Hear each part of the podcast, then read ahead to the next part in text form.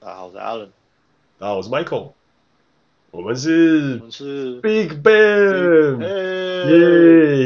耶！又到了这个每每每周的这个闲聊的时间啦。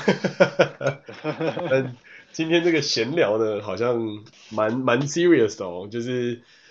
因为自从 Benny 升官发财了之后，就只剩下我们两个屁民还在这个老鼠滚轮里面。怎么好像每一集的开头都是这样？真是大，我们真是太想要财富自由。我每每过一集，Benny 就升官一次了。对对对对对，升到哪里去？真的真的真的，每过一集，他可能手上拥有的币种又变得不太一样了，这样。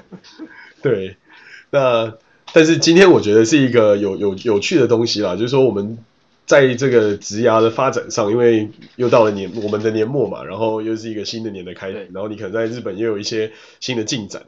那可能就想说来聊聊一下，诶，这到底这个职场的所谓你自己的 career plan 跟整个大公司大组织有什么样的关联性，然后在不同的地方看到的东西又是怎么样的不一样？那我觉得。听起来大我们的好，我们的听众好像都对日本比较有兴趣。那我看 Alan 哥就还是先来讲讲你这边的看法吧。对，因为我我不知道大家对于所谓日在日本工作，或是对日本企业的这种呃的这种理解或是想象是怎么样的？还有就是当事人自己是不是能够。是不是能够融入这样子的企业文化，或者你会不会喜欢呢、啊？因为我觉得这很主观的、啊，嗯，对有些人来说无法接受，对于另外一些人来说，他可能就是哇，太棒了，这就是我向往，这就是我追求的。嗯，呃，尤尤其是我现在，我在现在，我在现在公司就是诶，干了快快三年了吧，到到到今年嘛，对吧、啊？干了快三年到现在。我我再再一次深入的体会了这种所谓，可以说所谓日式企业文化的差异吧。嗯，对。尽管尽管它已经算是很，你可以说它已经很洋化了，但是如果说上面把持权力的的人，大部分还还是日本人，然后你从他们怎么样管理这个组织，怎么样去管理他们的部下，或者是去安排很多事情，其实。嗯，我我自己我自己到后来啊，我自己归纳整理出了一些我自己观察的点，所以我会发现就是说，尽管很多很多人哦，有除非他是受过专业训练，真的很专业那种管理训练，比方说他可能去念过，呃，去念过什么美，比方说美国的 MBA，他很很清楚，可以很理性很清楚的知道。当他在面对不同的挑战、不同的情况，然后不同的产业，他可能有哪哪些组织或人员的管理办法，他背后的逻辑或理由是什么？除非他是真的受过这种很专业的那种管理管理人，嗯，专业管理人员，他可以用纯理性去思考，就是他要怎么样管理这个组织或管理人人的的这种情况，嗯，除外，我发现其实大部分的 manager，他们还是会不。不自觉用他们习惯的那套文化脉络去去管理呃去管理人呃他的组织的一些方方面面的事物。嗯，那那同样这个同样这个逻辑架构，你套在日本其实也成立，就是你发现其实大部分的 manager，尤其是那种呃，就像我刚刚讲的，没有没有受过没有真的受过这种很专业的管理训练的，那他们当他们被升到那个位置，掌握了权力之后，其实他们。他们会怎么样管理他们的部下、他们的组织？其实都大，你若仔细去观察，你会是发现，大部分的人还是会用他们习惯的那一套，然后从小到大，他们就是在这个环境里面长大的，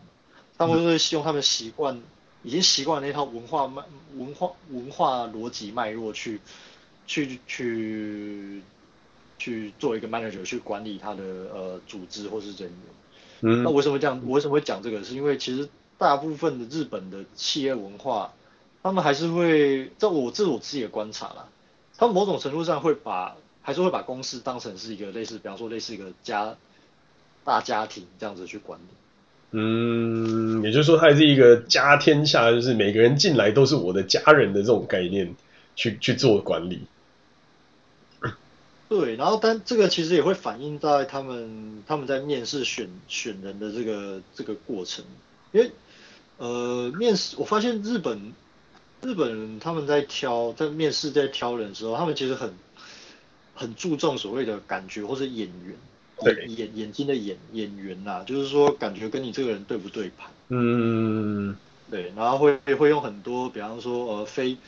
呃，非语言方面的那些传达讯息，比方说啊，这个人的什么眼神，我随便举例，比方说这个眼神，他这个人整体给你的感觉啊什么的，他讲话语调啊，或者是跟你对话的时候那个那个互动，还有那个互那个呼应体，就是那个那个氛围，他觉得哎、欸、对不对？嗯嗯，对，但但我不是说我不是说我不是说欧美或者是其他企业他们就他们就不看对不对眼，而是说我是说这是相对的，相相对，我发现日本人。看重这个的程度超乎你的想象。嗯，但这其实，在欧美也蛮常见的啊，就是所谓的 cultural fit 啊，就是说，这个你的你的个人价值跟组织的价值或是文化是不是能够吻合在一起，然后是不是能够就是合作，就某种层面上，我觉得也是蛮接近，但可能。在美国那个程度上比较像是说，哦，这个人能不能谈得来，或者说这个人能不能就是合作，有没有 responsible 之类的。然后可能在日本，我觉得我想象的是，可能他又再更 detail 一点，比方说，哦，这个人做事的方式有哪个步骤跟我现在的步骤是不一样，我可能就很很不能接受等等的，是这样吗？没有没有，我觉得我我用个比喻来讲好了，就是比起比起面试，可能日本日本公司在挑人，他们会更，我觉得那个逻辑会更接近于相亲。这么严格？对，因为因为因为你想想看嘛，就是如果他们的企业文化普遍存在的企业文化是，呃，他们会把把公司组织当成是像家人一样去去管理或经营，嗯，的话那嗯。那你面试在挑人，就不单单单纯只是挑一个员工，你是你可能是在挑一个家庭成员，你可以这样去想。嗯，对啊，就是就是终身雇佣制的这个文化所带来的后续吧，是不是类似这种概念？嗯，对啊，应该说文化，尽管说尽管制度上可能不见得是这个样子，但是制度是制度是死的嘛，实际上再怎么再怎么运作，那还是人啊。如果说人的想法是这样的话，那那最终实际是实际的运作也会变成是这个样子。是，确实是，就是说，因为因为你已经有了这个文化的这个概念了，那你还是会倾向往这个方向做，或者说你已经有这个习惯了，你到最后你的你的做决策都还是习惯往这个角度去想，这样。嗯嗯，对，因为因为它有好处有坏处哦，就是说，我认为它的好处是在于，就是一旦它接纳你了，那好处是，呃，尽管你在某一些专业领域的方面，可能你的经验跟知识不见得是很足的，但是反正他们他们就接纳你了嘛。那对对他对他们对这样的日式企业来说，他们是完全可以接受，就是呃，比方说接纳一个没有任何，主要是年轻的新人呐，那他可以接他可以接纳一个在经验或是知识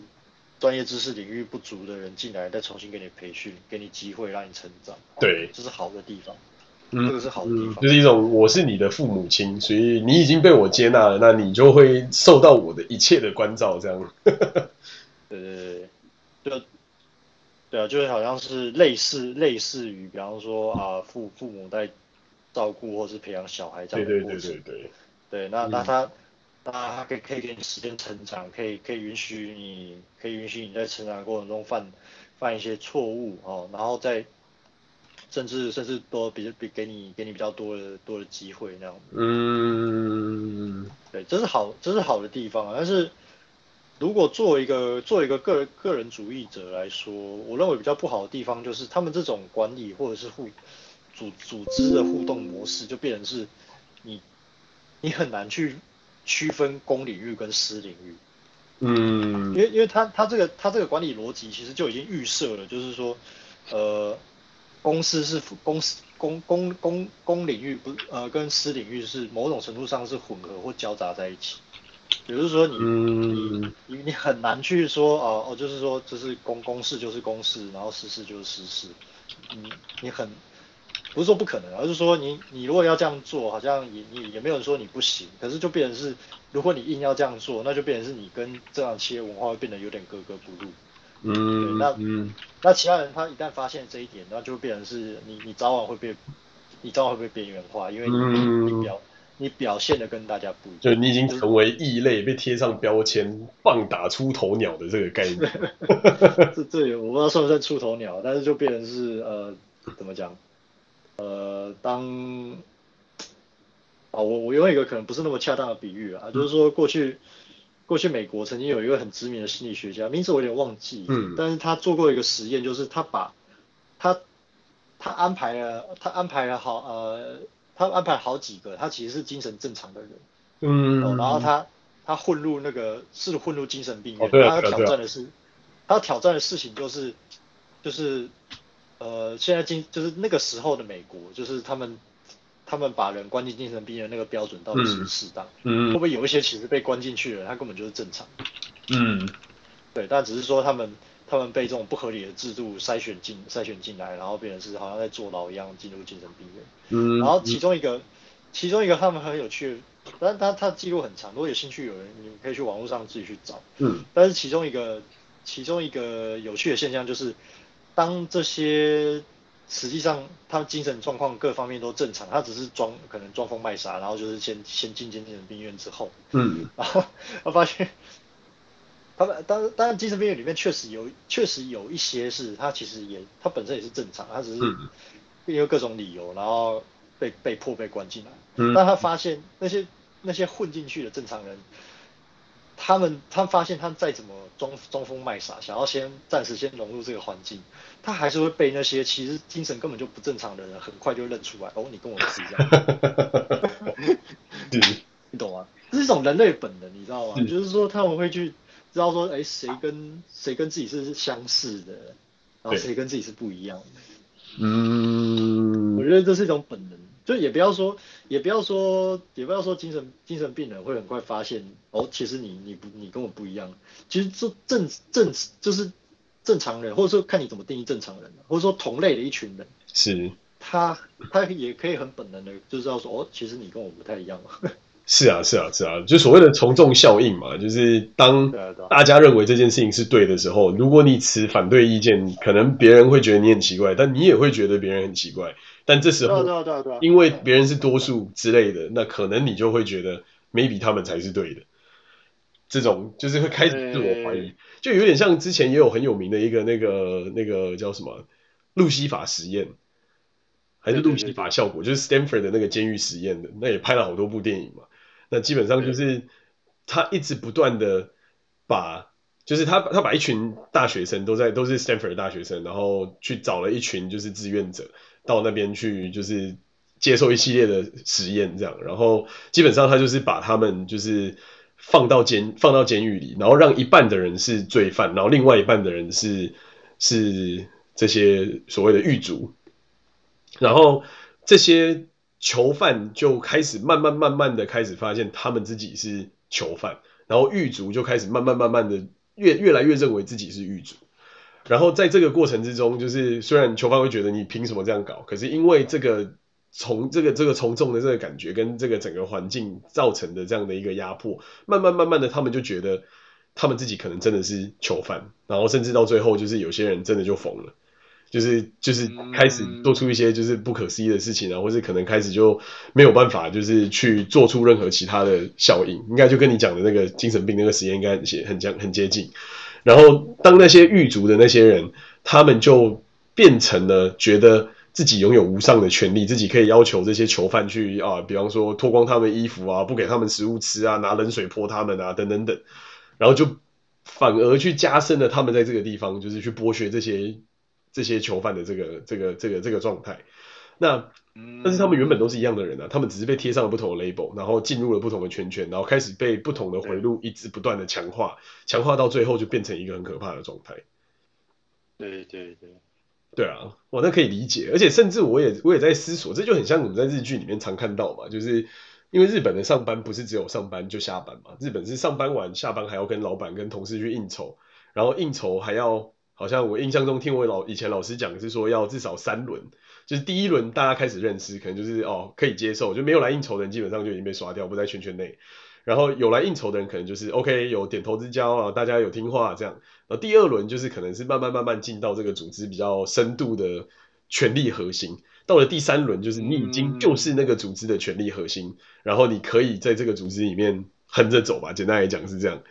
所以我觉得这听起来就是也蛮真的是蛮像日剧里面所演到这种这种过程。然后应酬完了之后，就开始去分类。诶，有去应酬这些同事，可能就跟没有比比起没有去应酬的同事来的更好。然后有去应酬这些同事，就因为听老板的话嘛，老板就会诶让他升迁的快啊，让他得到比较多的资源啊，让他得到更多的 visibility 啊，然后给他更多的这些有的没的东西啊，让他可以去操作啊。然后同时他也可以就是去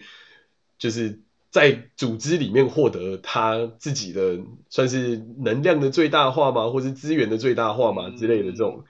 然后再加上因为。刚才你讲的这种家天下嘛，就是很像日剧也常演到，就是老板会有那种苦口婆心，觉得我我是你的上司，我也是你的长官，我也是你的长辈，然后长辈就应该要就是怎样怎样怎样，然后可能就一直念啊，或者一直对，就是啊，就是公领域是这样的，私领域你也必须要就是跟大家合群啊，你也必须要就是融入啊，啦啦啦啦啦之类的。那对啊，哇，那这真的补充一个，补充一个你刚对啊，补充一个你刚刚讲的，嗯、就是说。他他们这种他们这种组织运作的逻辑就变成是呃，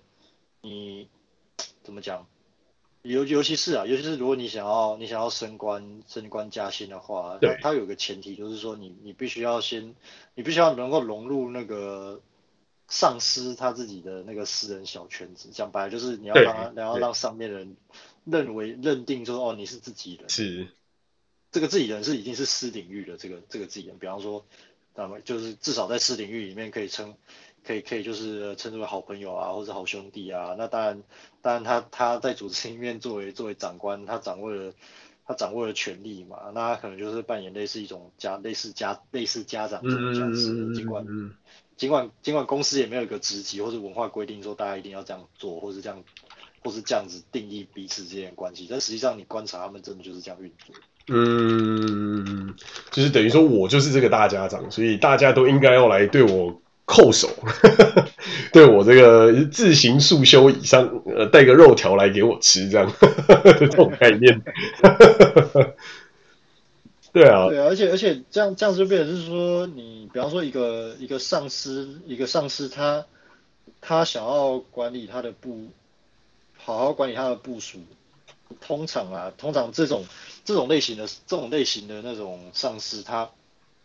你也不能说他是恶意的，就是说，但是他们他们通常会想要先跟部署搞好私人关系，有比方说他会想要亲近你啊，比方说啊，我想跟你做朋友啊，我蛮喜欢你的啊，尽对，尽管这可能是他真心话，就是他他会想要借由就是拓展跟你的私人关系，然后来。呃，来就是比方说让呃让公公司上的合作啊更加顺畅啊，嗯，就更这可能是他们他们这个文化的思考逻辑啊。嗯，就是某、啊、那那可是啊，你说你说没有，我说就是某种程度就是我跟你越来越熟了，所以我就应该就可以对你有更多的认识跟这种掌控权的这种概念。呃，对你也可以这么说，嗯，但是对对于我这种。你你可以说，对于我这种就是个个体主义者吧，那我我并不排，坦白说啦，我个人并不排斥就是在职场里面交朋友，嗯，但但是那个，但是建立私人关系不应对对我来说不应该是，不应该是那个怎么讲，呃，不应该作为公事的前，就是说建立私领域关系不应该是、嗯、不应该是公事的前提，是，你可以理解我意思吗？是是是是，对，那因为因为对我来讲公公司的事对我来讲，我是原则上我是公私分明的，就是公公司的事是公司的事，对，私人领域我自己是对私人领域我自己有一条，我也有一个界限。嗯嗯嗯嗯。那那假如说我在公司里面，哎，真的遇到哎合得来聊得来的，那那我我是有可能可以跟对方成为朋友的，因为像我跟我跟其他部门有一个中国有一个中国大陆来，哎，就聊得很聊得很来嘛，所以我跟他。我跟那个我跟那个中国大陆来的，然后他现在已经升到 manager 了。嗯，我我跟我我跟他的话，我可以我我会把他认定为是我私交上的朋友。嗯嗯嗯嗯嗯。对，但但那个那个对我来讲是，我我会把它分开，我会把它分开评估。嗯。如果说如果说真的合得来的话，那诶那建立这样的关系没有什么不好。但是问题就在于，如果有一些人，我觉得，诶，其实我跟他，比方说在有些，比方说价值观或是很多很多方面，其实。不是能那么聊得来，就是坦白说就，就就私领域来讲，嗯，那那可是可是刚好他又是，比方说这个人又是我的我的 manager 啊，或者是可能我我我的，甚至可能我的同事或者什么，嗯，我其实并没有想要跟他们保持这么亲密的私人关系，嗯，可是如果说公私分明的概念就对。对，那在这种情况之下，我会我会比较倾向于就是保大家保持一个互相尊重、友好的这样子合作关系就好了。我并没有想要去这么深入的在私领域，就是彼此彼此之间认识、交往，或是花太多时间在这方面。嗯，对，但但是如果如果我这样做的话，从他们这种公司，你要说公私不分明吗？还是说他们就是公事的前提必须必须要是私领域的那个呃？紧密，嗯，这样子一个逻辑来看，那我就会变成是不是很合群？这是对于某些人来说，就是公司领域必须要合一，这种这种人才会是比较能够，就是里外都能够吃得开的这种概念。哎，对，然后而且而且我发现这个，我我觉得这是一种文化的迷因，你知道吗？因为 文化，因为有一些。因为有一些人，尽管他可能是外国籍，比方说什么加拿大籍啊，或者什么，对但是他如果天生就是这种人的话，他可能跑来日本工作，那他也融入这个文化，他他也会这样子做。那那这是，嗯，这个是我一个，你可以说让我开眼界的一个认识啊，就是说文，我为什么说是文化的迷因，就是说他跟他跟你你的你出生国籍是哪里，甚至跟你的人种，甚至跟你讲的语言都不见得有直接的关系，它就是一种文化。嗯，对。就说文化上这个东西就已经根深蒂固的在他们的血液里，走到哪里去，基本上这件事情都会跟着到哪里去的概念。对啊，其实你换个角度来讲吧，假假设说今天有一个有一个讲英英文的加拿大人，他他天生骨子里就是这样子的人，嗯，所以他他跑来日本工作，然后他他也哎他发他也很融入这种所谓这种所谓我称之为日。很有日式特色的这种企业文化，嗯，哎，他甚至还他真是不不仅融入了，而且还被还被提拔了。那你能够尽尽管啊，尽管这个他这个他这个适应的这个这套文化体系，可能在他呃出生国，比方说美国或加拿大，嗯，根本是很很少数的异类，因为因为那是个主义国家嘛，嗯，可能是很相对很少数的异类，但是因为他本身就是这样的人啊，所以他会跑来这样子的人。这样子的国家，这样子的企业，然后还还混得风生水起，那个肯定是有原因的吧？嗯，是是，就是基本上他能够在骨子里面就能够反映这样子的生活形态，那也让他在这个社会上的融入就变得比较简单。那那那我也很好奇，那如果在这样的情况之下，因为既然公司领域就要这么这么接近的话，就是会会需要，比方说逢年过节一定要送礼啊，或者是。啊、呃，就是遇到遇到这个照顾你的上司，一定要有一些表示啊，或者是一些就是有的没的这种应酬嘛，这个东西会是常态吗？呃，这个我觉得要看企看企业的，就是说，如果是真的是很传统、很传统那种企业，真的是公司不分到一个到一个极致的话，嗯、你说这种情况是有可能发生。哦，所以就也就是说，就是比方说啊，就是就有点像是老师很照顾我，所以我要送礼物给老师的这种概念，在这种传统企业还是有。呃，嗯，有有可能，有可能会发生。所以至少在你们这种比较偏现代一点的这种电商环境，就比较不会有这一类，就科技业比较不会有这种概念在，就对，就可能 maybe 跟客户的交流还是会有，但是可能内部就比较不不用有这种文化这样。对，那。呃，对，你可以这么说，就是说他他还是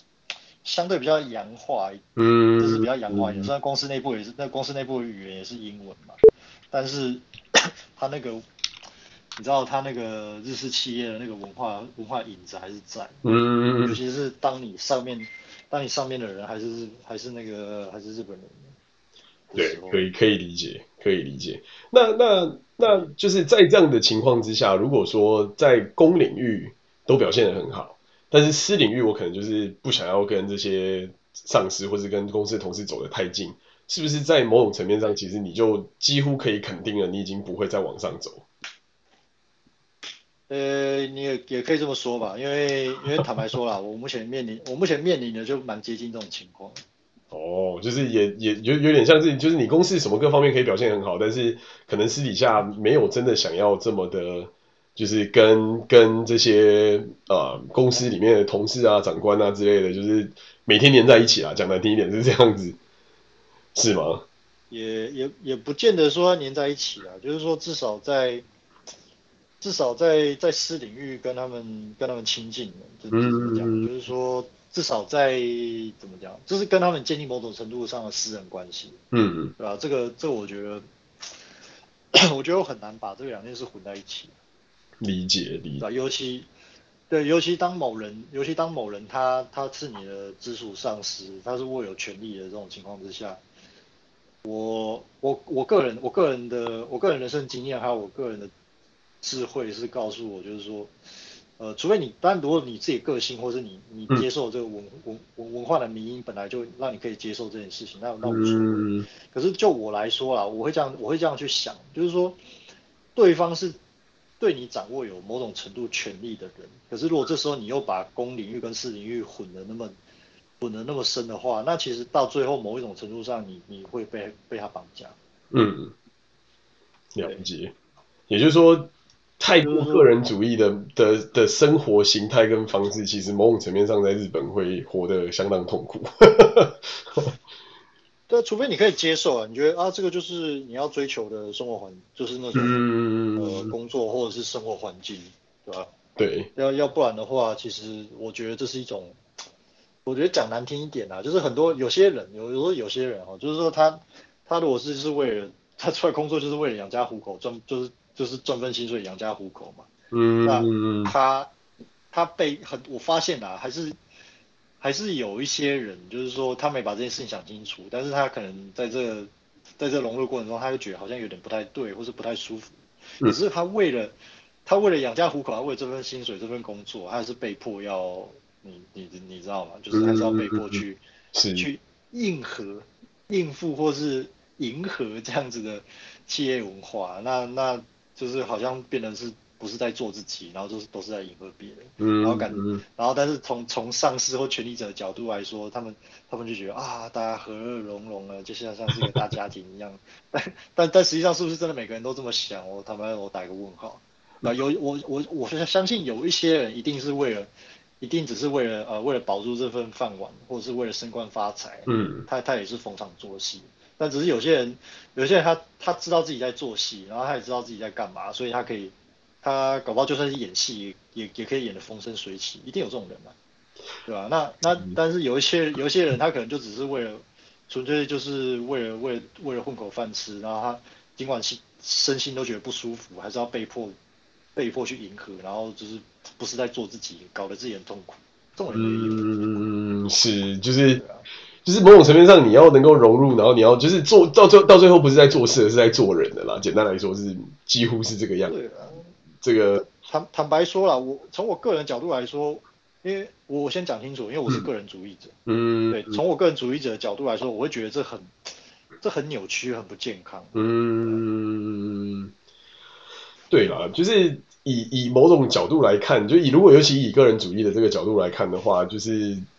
你要你要去达成这些所谓的团体任务，然后团体任务又又无限上纲到变成说我是领域全部都绑斗在一起，那就变成是很 micro management，就是什么东西都变成是这个老板在意的一部分，然后什么东西基本上都会是你你你所要去做到的。那到最后，这个压力其实真的确实是不小，就是等于你真的是要把所有东西全部都串在一起，然后，然后你要有很大的心力，就是认定这些人就真的是跟你以后一直在一起的人。那也难怪他们会用一种相亲的概念在在面试，因为这群人就会是你接下来几乎生活中百分之八九十会跟你黏在一起的人。嗯，对啊，所以某种层面上，我觉得我我我我慢慢慢慢这么说，我觉得这一切东西就非常 make sense。就是我会找你来，嗯、我要能够跟你相处，我要能够跟你相处，我必须要确保你不是奇怪的人，你不是奇怪人之外，我又要能够在私领域能够跟你连接，那就必须要在这各方面都能够有很好的串联，这件事情才会发生。嗯，对对，哇，那这个真的是不容易啊！就是如果如果尤其如果是个人主义比较强盛的想法或是思维的话，这个其实有时候这么说真的是还蛮痛苦的。对，因为因为怎么讲，我当初我当初进我现在这个部门的时候，对，呃，同事、上司还有还有这个，也不能说部门，应该说 team，这个 team 的，嗯，同事、部门、上司其实都，呃，我我个人认为是比较，就是比较西化的，基本上没有一个日本人。嗯，对，那那只是说，只是说你知道，随着时间流逝嘛，就是有些组织它会变化。嗯，对，组织人、组织架构或人事它会变化。那现在情况是，呃，上两层的组织被被调整了两次，然后原来原来 hire 我的 manager 他他也离开了，对，但是但离开的离开的这个过程，我我自己观察，尽管大家没有明说啊，但是我自己观察到，确实是有一些有一些人事上的那个斗斗争，然后最后最后结果就是反正他离开。他他离开到其他部门去，然后新来、嗯、新来这个人应该也是，应该也是上两级的人挑过了吧，或是亲亲亲。虽然说他是个，虽然说他是个加拿大人，但是他的诶、欸、他的管理或行为模式就是非常的日系。对对，就是我刚刚讲的那个样子。嗯。对，所以中间中间有好好几度搞得我不是很舒服。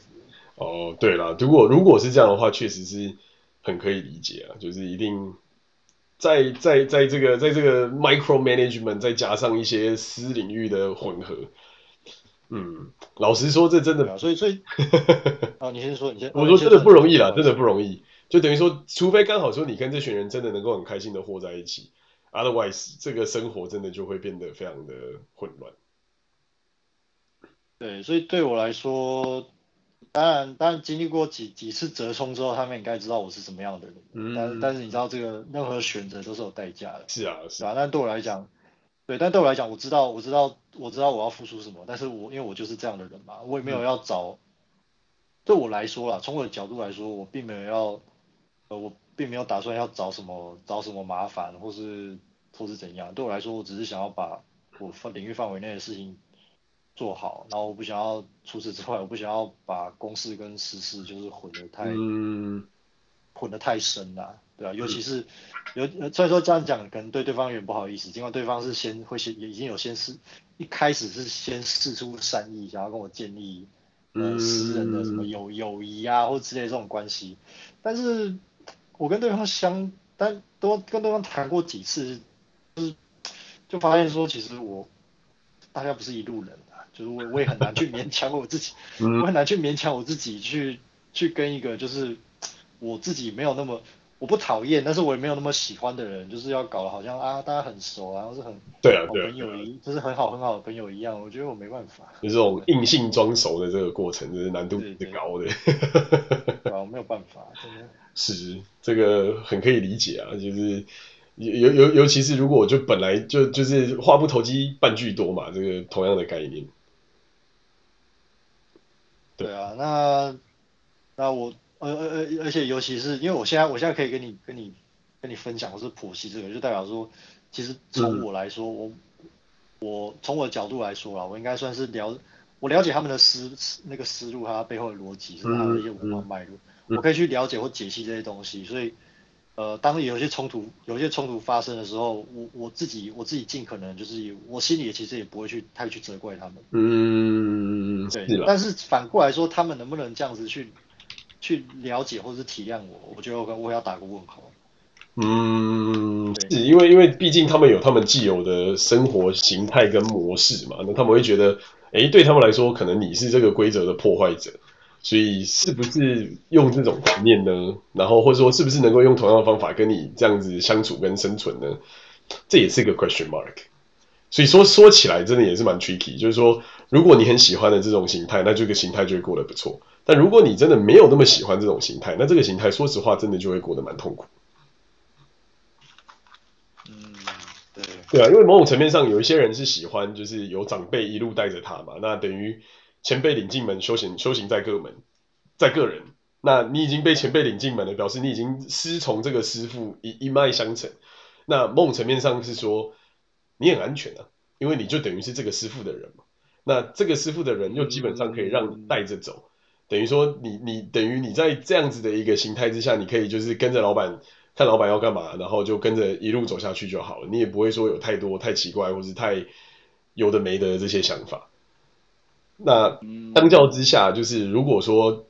是相对比较喜欢这样子的生活形态的人，他就会觉得，哎，这些东西都已经是做好的啊，然后我的我的上上下下都已经安排好了，我的各式各样的这些人也基本上都已经就是在我身边了，然后我要做的这些事情基本上也都已经被 define 了，所以我也不用去太花心力或者太去想什么，基本上照着这已经画好的棋盘走就好。就很典型的这种日式的这种角度嘛，就是我我的我的目标已经画好了，我基本上就是往这个方向前进。那要要怎么修改，要怎么改变，可能就是要花非常长的时间来来做。嗯，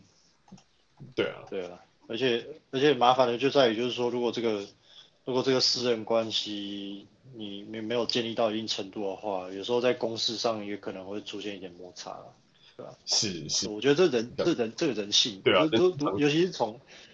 对吧？这这个是从从这种文化脉络的人性来看，就是难免的，对啊。对啊，因为如果我跟你熟，我自然就会相信你，自然这些事情走的就会快嘛。那如果我觉得我跟你不熟，那这中间当然就会有很多东西，我可能会担心，可能会怀疑，可能会有有一些其他不一样的想法在这中间过程里，那当然就会让这个。整个过程变得更更加的 friction，就更更多 friction。嗯，对啊，可以理解了，可以理解。所以我觉得这就这个就真的跟在美国的职场就真的相相当不一样。当然，这边是指就是单就这种科技业的角度来看，就是也也是有，就是会有这种。不好的状况，比方说，我之前讲过，就是遇到这个烂老板的这种状况，就是他们他觉得他自己是一人上人嘛，他觉得其他的种族、其他的国家，巴西以外的国家都是垃圾，巴西就是这世界上最厉害的国家的这种奇怪的天朝之国这种想法。那在这个过程之中，我就觉得这就非常的看看人，因为他有这种想法，所以他整个。造成的整个环境跟整个氛围就变得非常糟糕，然后大家的士气也会非常的低落，因为就会觉得我那我他妈的我这么努力，我到底在冲三小？我这做这些事情到最后就是还不就只是为了满足你自己的个人的 个人的 quota？但某种层面上，非常个人主义的国家也有这种问题，就是，诶，他你只要你只要你只要不不被告发，你只要不去就是那些狗屁倒灶的事情，只要不被揭发，基本上你很 safe 啊。你可以就是为所欲为，你可以就是做一些乱七八糟的事情，但是很难被别人就是真的找到一点什么。所以某种层面上，我觉得往好处想是说，在美国的整体环境是当然更来的个人主义、更优渥、更更就是个人一点。但是往坏处想，就是像刚才讲的这种状况，就很难避免，就是会有一些这种极度自私的人。那你要怎么去判断他？你要怎么去把他拎出来？那这些这些有时候在就是这样子的一个大环境下，反而变成是一个更困难的一件事情，因为可能他很会拍马屁，可能他会钻漏洞，可能他就是一个非常就是心眼很重的人，然后然后做的尽尽是一些狗屁倒灶的事情，可是他就是完全在个人主义的这个范畴里，那但又很会就是向上管理，那这时候该怎么办？就是作为做事者，这就又更难去抓到说哦，这个到底要怎么样去去改进？对对。对啊，所以我觉得这个这个这个反过头来会是另外一个角度。那当然，以 general 的概念来看，反而我是觉得在就是美国这边的状况倒是蛮好，基本上一切就是看事实，一切就是看你的成就，一切就是看你缴出来的成绩单，一切就是看你做出来的事情的 impact。那 impact 都可以被非常好的量化，所以所有东西基本上都是照着就是这个量化的角度走，你基本上。哦，做到这些东西，OK，checkpoint，然后你达到了，你就是得到你该你该得的。那你没有达到，就是回去检讨到底要怎么重新做好。所以某种程度上，在这边反而也是不错，就是这这这种这种个人发挥的空间是相当的大，但相对的，就是也要慎选，就是到底谁是在你上头的老板，或者在你身边的这些人，然后同时也要看清楚局势现在在往哪个方向走。对，就不会有人真的手把手的带着你。也不会有人这么 care 你的私生活，或是你的公领域或怎么怎么样。基本上这一切就是一个非常的讲难听一点，就是利益交换了。就是哦、我要求你要做的事情，你跟我做到，你要你要的东西我都有给你，OK，大家两两两两相安好，大家各自各自开心，各自解散，类似这样的概念。就反而某种层面上，就是如果你要再跟大家变得更熟一层，那可能你又要再去更努力的想想，哪些人才是真的可以跟你深交，可以跟你好好连接，可以跟你好好就是。在这个职场上共同拼搏。那能够遇到，我觉得是非常非常难得。那如果不能遇到，那就比较 sad。对，嗯，所以所以我觉得，对，从这个角度来看，真的算是各有好坏了，真的是这样子。对，你刚刚要说什么？可是我个人，我个人会比较，我个人会比较偏好那种，就是，OK，你告诉我要达成什么，然后达成了之后，我就可以得到什么样的 incentive，比方说，呃，薪水加、嗯、加多少趴或者什么。对我来讲，我比较喜，我就偏好这种明确的，嗯，有明确的游戏规则，嗯、而不是说，而不是说好像好像你要一直在在上司面前，或是迎合上司的期待，或是争争取表现什么的，然后最后最后你做出的这些成果，到底他可以他可以得到多少 incentive？嗯，那还是要上司说了算，但是有可能有，有可能也没有。然后我心里就想说，就就是我心里就三字经这样。嗯，可以可以理解，确实可以理解。但是但老实说，这真的也是要看老板跟看组织。就像我刚才讲的，我也待过那种，就是老板基本上跟你刚才讲的完全一样，哎、欸，做完东西全部 credit 都变他的，然后你什么屁都没有，然后连骨头都没得吃。那那种感觉也很糟啊，就是那种极度自私的人会会会带来的管理风格。然后让不对的人在不对的地方做事，到最后造成就是不对的下场嘛。然后组织低落，最后大家分崩离析。嗯、但是从另外一个角度来讲，像我们现在的 organization，哎，那就那就又又是非常好，就是在这个概念来说，大家就是做大各自一开始 promise 的事情，大家一开始 plan 好的东西，就是照着这个 plan 走。然后每个人彼此就是缴自己的成绩单，focus 好自己要做什么。然后最后你有做到，东西就是你的；最后你没有做到，你就没有，就一翻两瞪眼，很简单。嗯，对啊，对啊，我觉得游戏规则明确比较，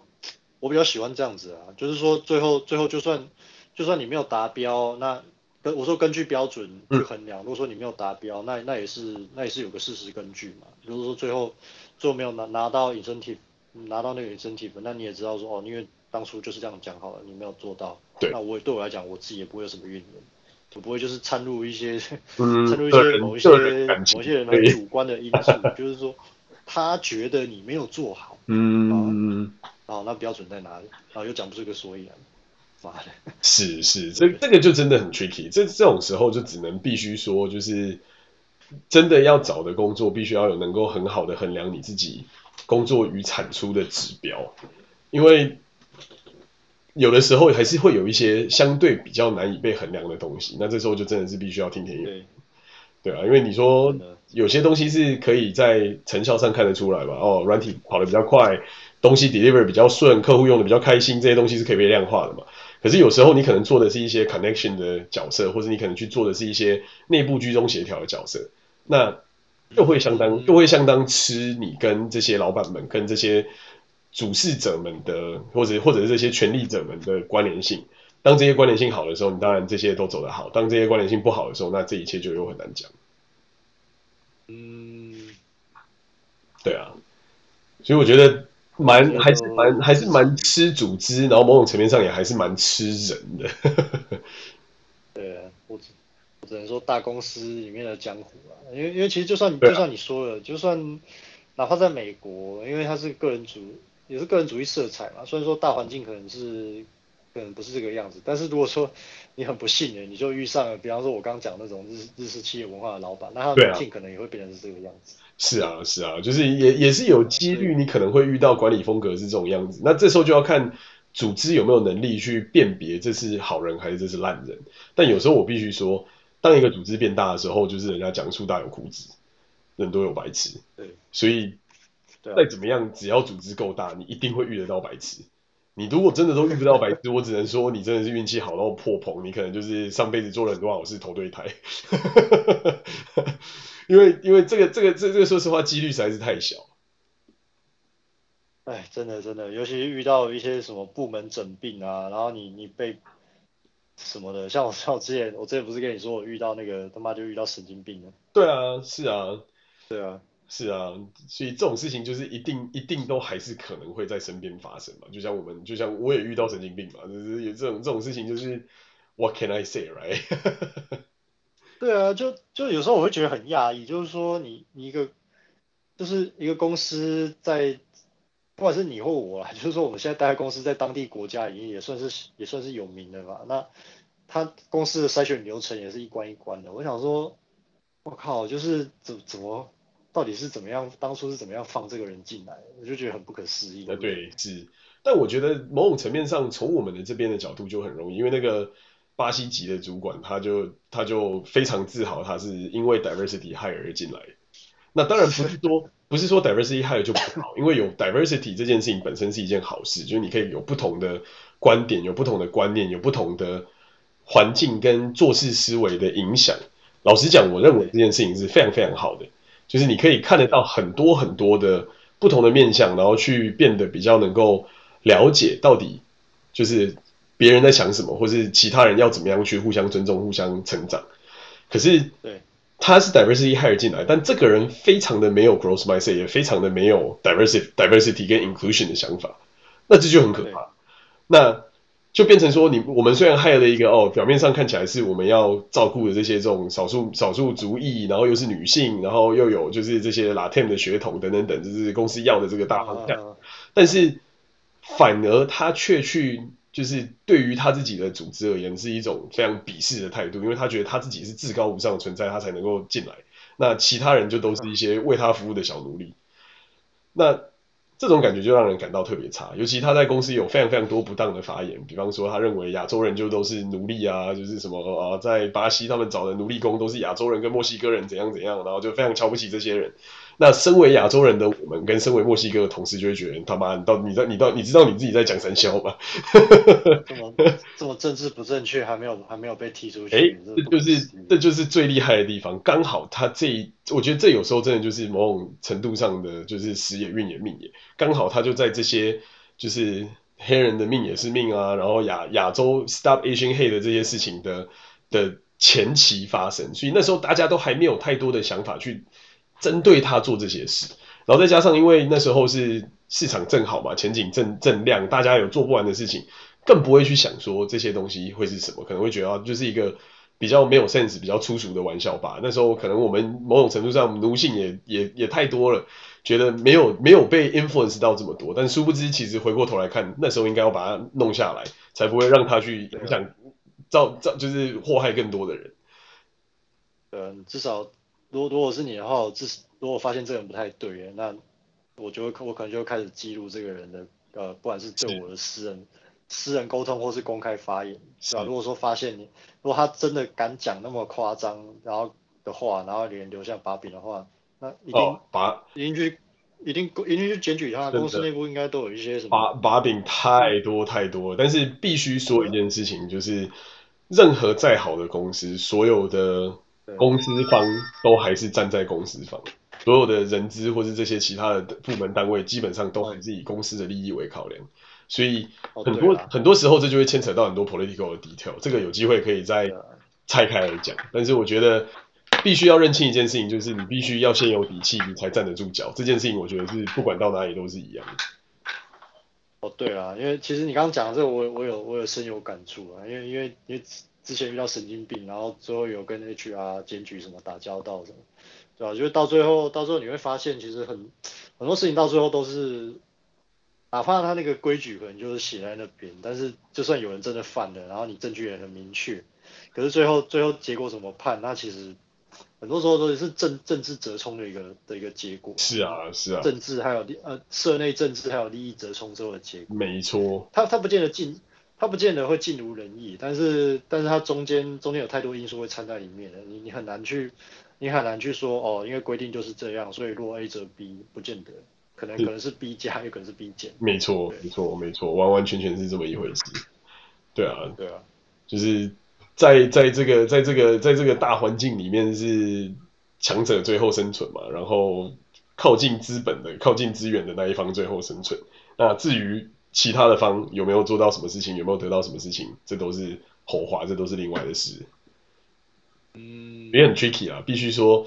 就是不管怎么样，不管是在集体主义的环境下，或者是在个人主义的环境下，其实找到自己的生存之道都还蛮重要的。但是这几年来的磨练，我觉得我发现最好的一件事就是，无论如何，你都要能够建立一些很难被别人取代的能力。那这个能力可能是你的专业能力，比方说啊，写 spec、写 code 或者是写 program 的能力。可能是你跟各种不同的部门协调打交道的能力，可能是你跟各种的客户或是各种的合作伙伴打交道的能力。那最好是他们能够有足够的影响力，是最最最重要的，因为你永远不知道是不是在这些很可怕的这些乐色事情发生的时候会遇到什么样的状况。那我自己的亲身的例子就是，还好那时候跟我的合作伙伴，跟我身边的这些更高阶层的人的关系都蛮好，因为大家因为我的认真做事，所以有把就是所有的这些大家所交代的事情做完做到。那也在最后的这个危机时刻，这些人出手相救，所以我会觉得职场还是温暖的，公司还是温还是温馨的。当然一定会有笑，一定会有这些神经病，一定会有这些自私鬼。可是回过头来，是你能不能够用这些能力去让这些奇怪的人发生的时候，还能够有人站出来挺你、保你，我觉得这才是真的很核心。嗯，对啊，就是某种层面上，就是能不能今天哦，你撞山了，还有人能够就是开着小船来把你带回家，那那这个才是我觉得某种程度上厉害的能力。当然，我们也很常在一些就是政治场面上看到嘛，就是如果你今天挫赛了，是不是会有人能够跳出来挺你？这件事情也是再再说明了这件事的重要性。对。没错，对啊，所以我觉得这这真的是一个蛮好的反思啊。当然，如果大家是比较偏向就是集体主义的这种习性或是喜好的话，我真的觉得日本这样听起来还是 OK 的啦。就是某种程度上，至少薪资是过得去的，环境是舒服的，然后生活也没有那么的。听起来也不像以前这么的压榨嘛，就是也不用那么严重的严格的应酬，然后放假不能放，不能到处走或什么之类，就各方面这些问题感觉也也跟以前比起来算是好了不少。但如果大家是比较偏向就是这种个人主义，或是想要在自己的领域啊，想要在自己的角度上走的话，那我觉得可能还是欧美或是澳澳洲纽澳会会是比较能够接近这样子的生活形态跟工作形态的地方。是，对啊，所以最后的一个小结就是还是一样啊，要大家想好自己到底是谁，到底想要的是什么，然后慢慢的抽丝剥茧，找到一个适合的职场。因为我觉得有时候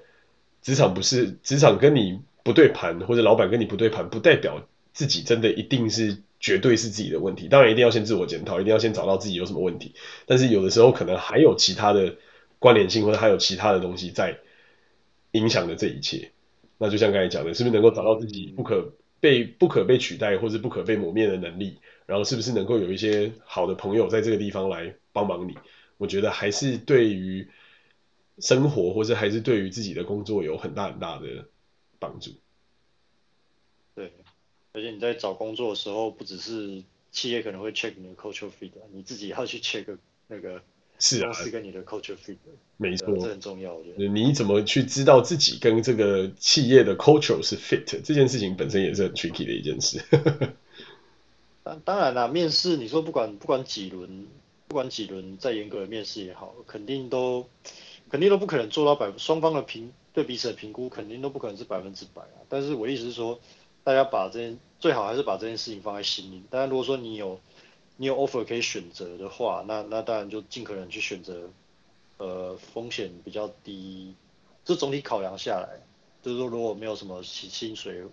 薪水高低之类其他那种考量的话，尽可能把是不是跟那个企业或者是那个主要是那个企业里面的人啊，你觉得你跟他们合不合？你能不能跟他们一起共事？对啊，我觉得你想也思考一下会比较好。简单来说就是。择你所爱，爱你所选，但是真的要好好的知道到底什么是自己的所爱。嗯，是啊，这真的还是蛮蛮重要的，所以跟大家分享，然后也希望就是这个东西对我们的听众们有一点点帮助吧。